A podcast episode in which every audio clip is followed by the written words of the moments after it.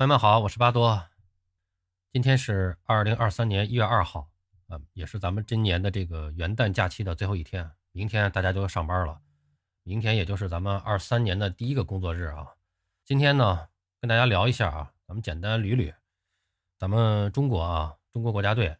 呃，咱们中国足球在二零二三年里边啊，都有哪些的比赛呀、任务呀？呃，咱们呢一起来梳理一下。那么实际上，客观的说啊，今年的这个，呃，中国足球面临的这个任务其实还挺重的啊。相对来说，虽然我们的足球水平并不高啊，那么水平是一方面啊，但是不管怎么说，二零二三年应该说随着这个呃口罩政策的这个全面放开，呃，那么中国足球呢，应该说跟这个国际上的这个足球的这种赛事的交往，我相信也是慢慢的会进入到一个正常的状态啊。那么二三年呢，梳理一下这比赛还不少啊。呃，那么男足方面呢，国字号的啊五个年龄级别的队伍都要全面出击，都有任务。然后女足呢，特别是啊女足有这个啊世界杯要打啊，所以这都是很重要的比赛啊。那我们一支一支队伍的简单梳理一下啊。首先咱们说男足国家队啊，啊我们知道啊，原来是定在咱们中国举行的这个明年的这个亚洲杯赛啊，因为这个当时这个口罩政策的不确定，那么亚足联呢是决定。呃，改地了啊，改地延期了。那么接手亚洲杯的呢，是刚刚举办完世界杯的这个卡塔尔啊，所以目前呢，呃，亚足联和卡塔尔亚洲杯的这个组委会呢，还没有宣布这个赛事的具体的时间。呃，那么咱们估计啊，这个比赛啊，可能会在这个二零二三年的年底进行啊，甚至有可能推迟到二零二四年的一月啊。所以对于中国的男足国家队而言啊。那么新的一年最主要的任务还是备战这个亚洲杯的一个比赛啊，呃，进行这个全方位的一个准备。但是呢，这个根据亚足联啊，在这个二零二二年八月拟定的这个全新的竞赛日历来看呢，呃，这个二零二六年的这个美加墨世界杯的亚洲区预选赛是定在了二零二三年十月展开第一阶段的争夺。那么，尽管咱们中国队由于这个亚洲排名相对靠前啊。啊，是能够直接进入到第二阶段这个三十六强的比赛啊，但是这个三十六强的这个第一轮和第二轮的比赛呢，可能会在十一月就进行啊，所以说对于中国男足来说，二零二三年应该说是一个新的起点啊，是以新一届世预赛为目标展开全方面备战的一个一个起点年份，同时呢是兼顾年底或者明年年初的亚洲杯啊，在这里边呢，咱们简单给大家介绍一下这个美加墨世界杯啊，就下届世界杯这个。呃，亚洲区预选赛的一个呃赛制，呃，那么咱们也知道啊，那么这个世界杯呢，下一届呢是扩大到了呃四十八支，那么亚洲呢是八点五个名额，啊，那么确定的这个比赛呢，实际上是这样，就是因为这个未来两年这个比赛还是比较多的，就是这种都涉及到一些个预选赛啊什么的，所以二零二六年的世界杯和二零二七年的亚洲杯的这个预选赛啊是联合在一起举行。那么这个第一阶段，也就是二零二六年世界杯暨二零二七年亚洲杯联合预选赛的第一阶段，就是是亚洲排名第二十六到四十七位的二十二支球队来进行主客场制的两循环的对决啊。然后呢，获胜的十一支球队晋级第二阶段。第二阶段呢，是由这个三十六支球队来进行，就是我们刚才说到的三十六强啊。那么实际上就是亚洲排名前二十五位的球队，这里面包括中国队，那么和十一支。刚才说的，从第一阶段晋级的这个球队，那么他们呢，呃，分成九个小组，那么一共是三十六支队啊，分成九个小组，每组四支队伍来进行主客场的循环赛啊。那么获得小组前两名的十八支球队晋级这个亚洲区预选赛的，那么同时也就是晋级了二零二七年的亚洲杯决赛阶段啊。那么世界杯的这个亚洲区预选赛呢，十八支球队出来以后呢是。分成三个小组，每个小组是六支队伍进行主客场循环赛。那么获得每组前两名的六支球队直接获得美加墨的这个世界杯的参赛资格啊。然后在亚足联预选赛的三个小组中，获得小组第三名和第四名的六支队伍啊，注意啊，不是直接第三名比较，是获得第三名和第四名的六支队伍被分成两组啊，每组三支球队进行单循环的对决。那么两个小组的第一名。直接晋级啊，这样就八支球队出来了。那么两个小组的第二名，呃，通过一场附加赛决出胜者，来代表亚洲参加世界杯的这个洲际附加赛。那么就是这样，八点五个名额就全部决出了，是这么一个呃赛制啊。简单的，正好在这儿呢，给大家介绍一下。那么在这个整个的备战过程中呢，啊，这里边有一个很关键的问题，就是二零二三年的三月及六月两个国际足联指定的国家队比赛窗口期是异常关键，因为目前咱们国足在亚洲的排名是第十一位啊，第十一位啊，所以从排名上来讲，咱们是进不了世界杯的。八点五个名额，咱们排第十一，你显然就进不去嘛。那么，在今年六月的比赛窗口期结束以后，如果不出意外的话，亚足联将在国际足联的监督下进行世预赛的分组抽签那么三十六强啊，也就是说那三十六强分成九个小组啊，分成九个小组，每个小组四个队。那么毫无疑问，亚洲前九名的队伍会成为第一档的种子队啊。如果你想成为种子队，那就是说你排名得进入前九名。如果你成为种子队了，在分组的时候你肯定就就占便宜了。那你这个。三十六强赛中，至少在这三十六强分组中，你至少可以避开韩、日、澳、伊、沙、卡，至少可以避开他们同组。那么这个呢，就让中国队呢进军十八强赛的机会呢就大大增加了。啊，所以目前中国男足的技术积分是一千三百零五分，距离第十位的乌兹别克是一千三百一十三分，第九位的阿曼是一千三百二十一分。啊，应该说这个差距可不算小。呃，如果要想跻身亚洲的排名前九名，是必须要在那两个窗口期安排国际 A 级赛事，争取取胜，而且最好是国际足联这个排名啊相对位置高一点的队伍啊才有机会啊。那么，呃，所以说呢，这个二零二三年啊上半年看上去好像无足轻重，没什么重要比赛，但是着眼于世预赛，其实国足的压力啊非常的大。啊，那我们知道，在刚刚过去的二零二二年，因为这个众所周知的原因，我们是错过了大部分的国家队比赛窗口期，跟人家没有任何的比赛，没有任何的交流啊。那么，二零二三年应该说留给国足的时间，就这么四个比赛窗口期，八场左右的国际 A 级赛的一个练兵机会。说实话，也是比较悲观啊。就是到目前为止，呃，别说这个国家队比赛的这个友谊赛这个安排的情况了。迄今为止，国足重组的事宜，特别是像主教练这块儿，还都没有一个明确的说法呢啊！现在有很多的呃各种的消息啊啊都在传啊，像什么奥拉维尤啊，什么斯托伊科维奇啊，啊，包括什么这个啊韩国的那个刚刚卸任的主教练本托啊，啊等等等等，都有很多的说法，但是我没有见到官方说法，所以这些都是呃民间在传啊，感觉民间在传，所以咱们也不知道国家队国家队的这个。呃，正常的这个筹建情况，足协到底是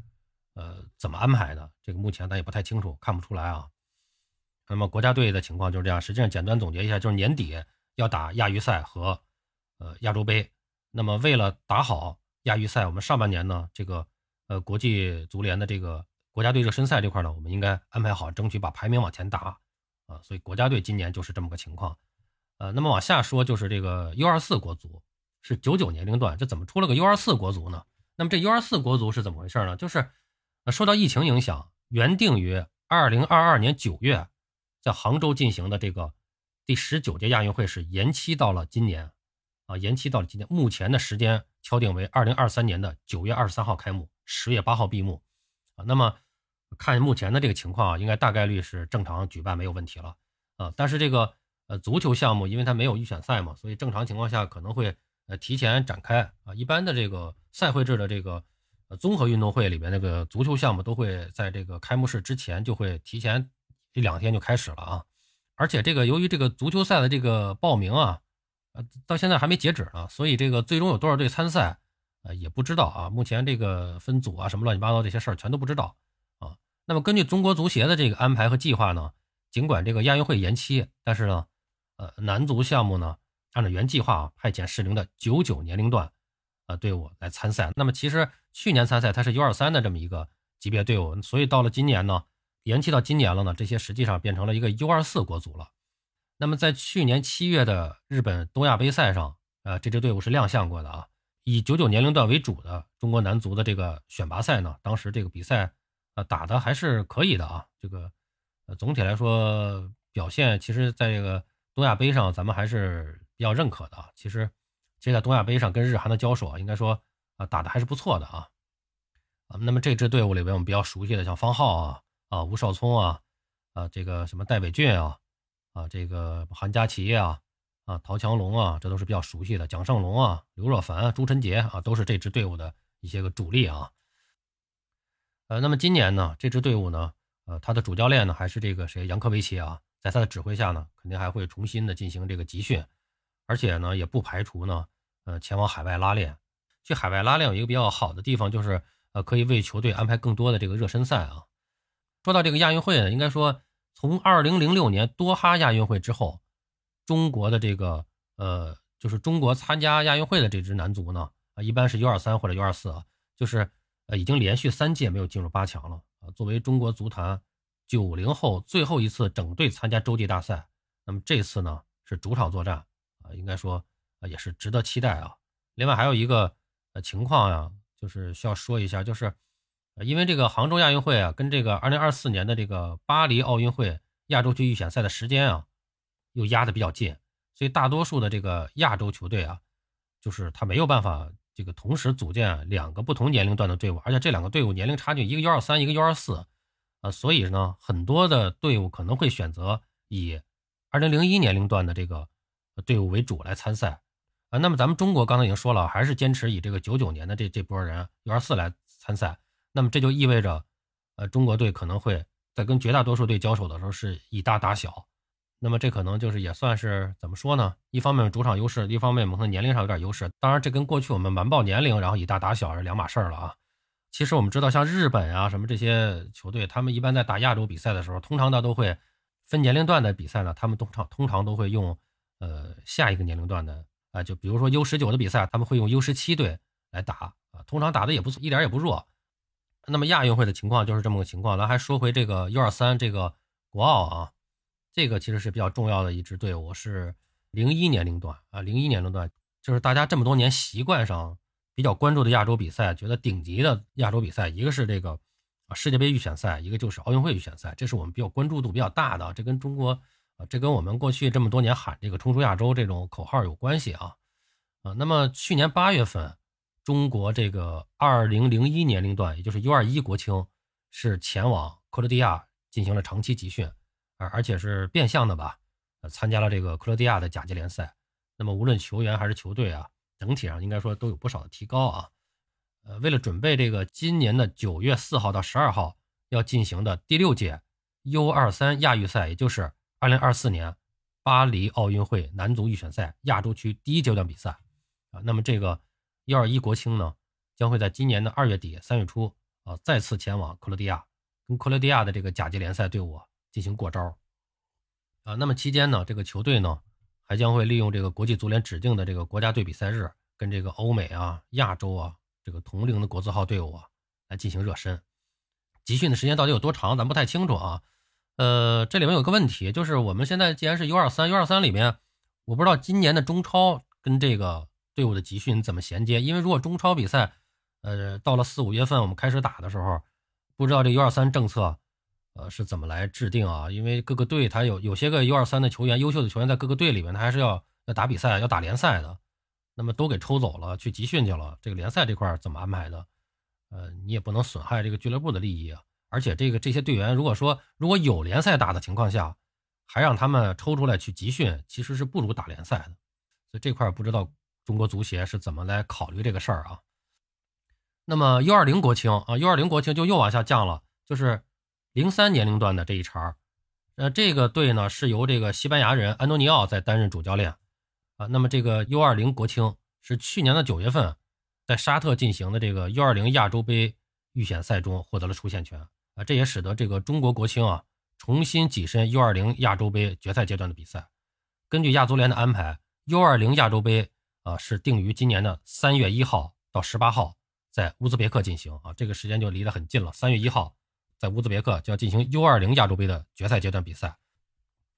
那么我们的 U20 国青将跟这个呃卫冕的沙特冠军和亚洲劲旅日本队啊，以及首次获得决赛阶段比赛资格的这个吉尔吉斯队。分在第四小组争夺两个晋级的席位，这个应该说难度不小啊。呃，幺二零国青呢，将是今年中国男足第一支正式亮相亚洲正赛的男足国字号队伍。那么根据赛程，咱们是三月三号首战日本，三月六号对阵沙特，三月九号迎战吉尔吉斯。呃，如果能够从小组中出线，将会与第三小组的前两名进行交叉赛啊。当然，这个难度不小啊，难度不小。你沙特、日本，当然了，我们能够回到这个正赛，能够时隔这么长时间，终于回到了这个正赛也不容易啊。这个比赛还是值得期待的，看一看我们这个年轻球员呢在亚洲的一个呃整体的一个水平吧。呃，目前呢这支队伍呢就是 U20 国青呢是在重庆进行集训呢。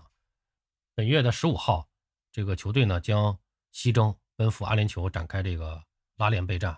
啊，那么国青队的目标呢就是争取小组出线，并且全力以赴的拿到今年五月呃在印尼举行的 U20 世青赛的入场券。啊，这个这个我觉得真的是一个。很难完成的任务啊！啊，那么刚才这说的是 U20 国青啊，再往下啊，还有一支队伍，咱们开始的时候说了是五级国家队都要同时出征，再往下就是这个 U17 国少，是零六年龄段啊。那么这支队伍呢，啊，大家可能有关注过，就是它是由咱们这个老的国脚啊，著名的这个杨晨，呃，杨晨担任主教练的这个呃中国的2006年龄段的 U16 国少啊，他们是在。呃，没有参加过一场正式国际比赛的情况下，去年是十月份前往澳大利亚参加了第十九届的 U17 亚洲杯预选赛的小组赛。那么虽然输给了这个东道主的澳大利亚，但是最终啊还是如愿的拿到了这个决赛阶段的比赛资格啊，也也也算不错了啊。那么中国两千年龄段和两千零二年龄段两届国少队在以前的这个亚少赛预选赛中都是连续没能出现啊。实际上亚亚少赛。这是我们全传统的一个呃强项赛事啊，但是这些年我们这个大家都大家众所周知啊，我们这个足球水平不断的下滑，特别是呃青少年的这个断层啊，所以成绩是非常差的。呃，那么二零零四年龄段的这个队伍呢，虽然在二零一九年是重新获得了决赛阶段的比赛资格，但是因为疫情呢，本来应该在二零二零年进行的这个亚少赛呢，也是被迫取消了，所以这个国少呢。这些年也没有什么机会在亚洲赛场上亮相。那么这一次啊，杨晨带队是在时隔七年之后，率领国少是重返亚洲舞台。呃，那么根据亚足联的安排，U17 亚洲杯决赛阶段的比赛定于五月三号到二十号在泰国进行。啊，但是迄今为止呢，这个分组抽签还没有进行啊。而中国队呢，呃，只能是以第四档的身份参加分组抽签。那么这也意味着，在未来的这个决赛阶段的比赛中呢，国少队是不可避免的要跟很多的强队同组啊。对于国少而言呢，这无疑将是一次严峻的考验。但是对于少年队伍来说，我觉得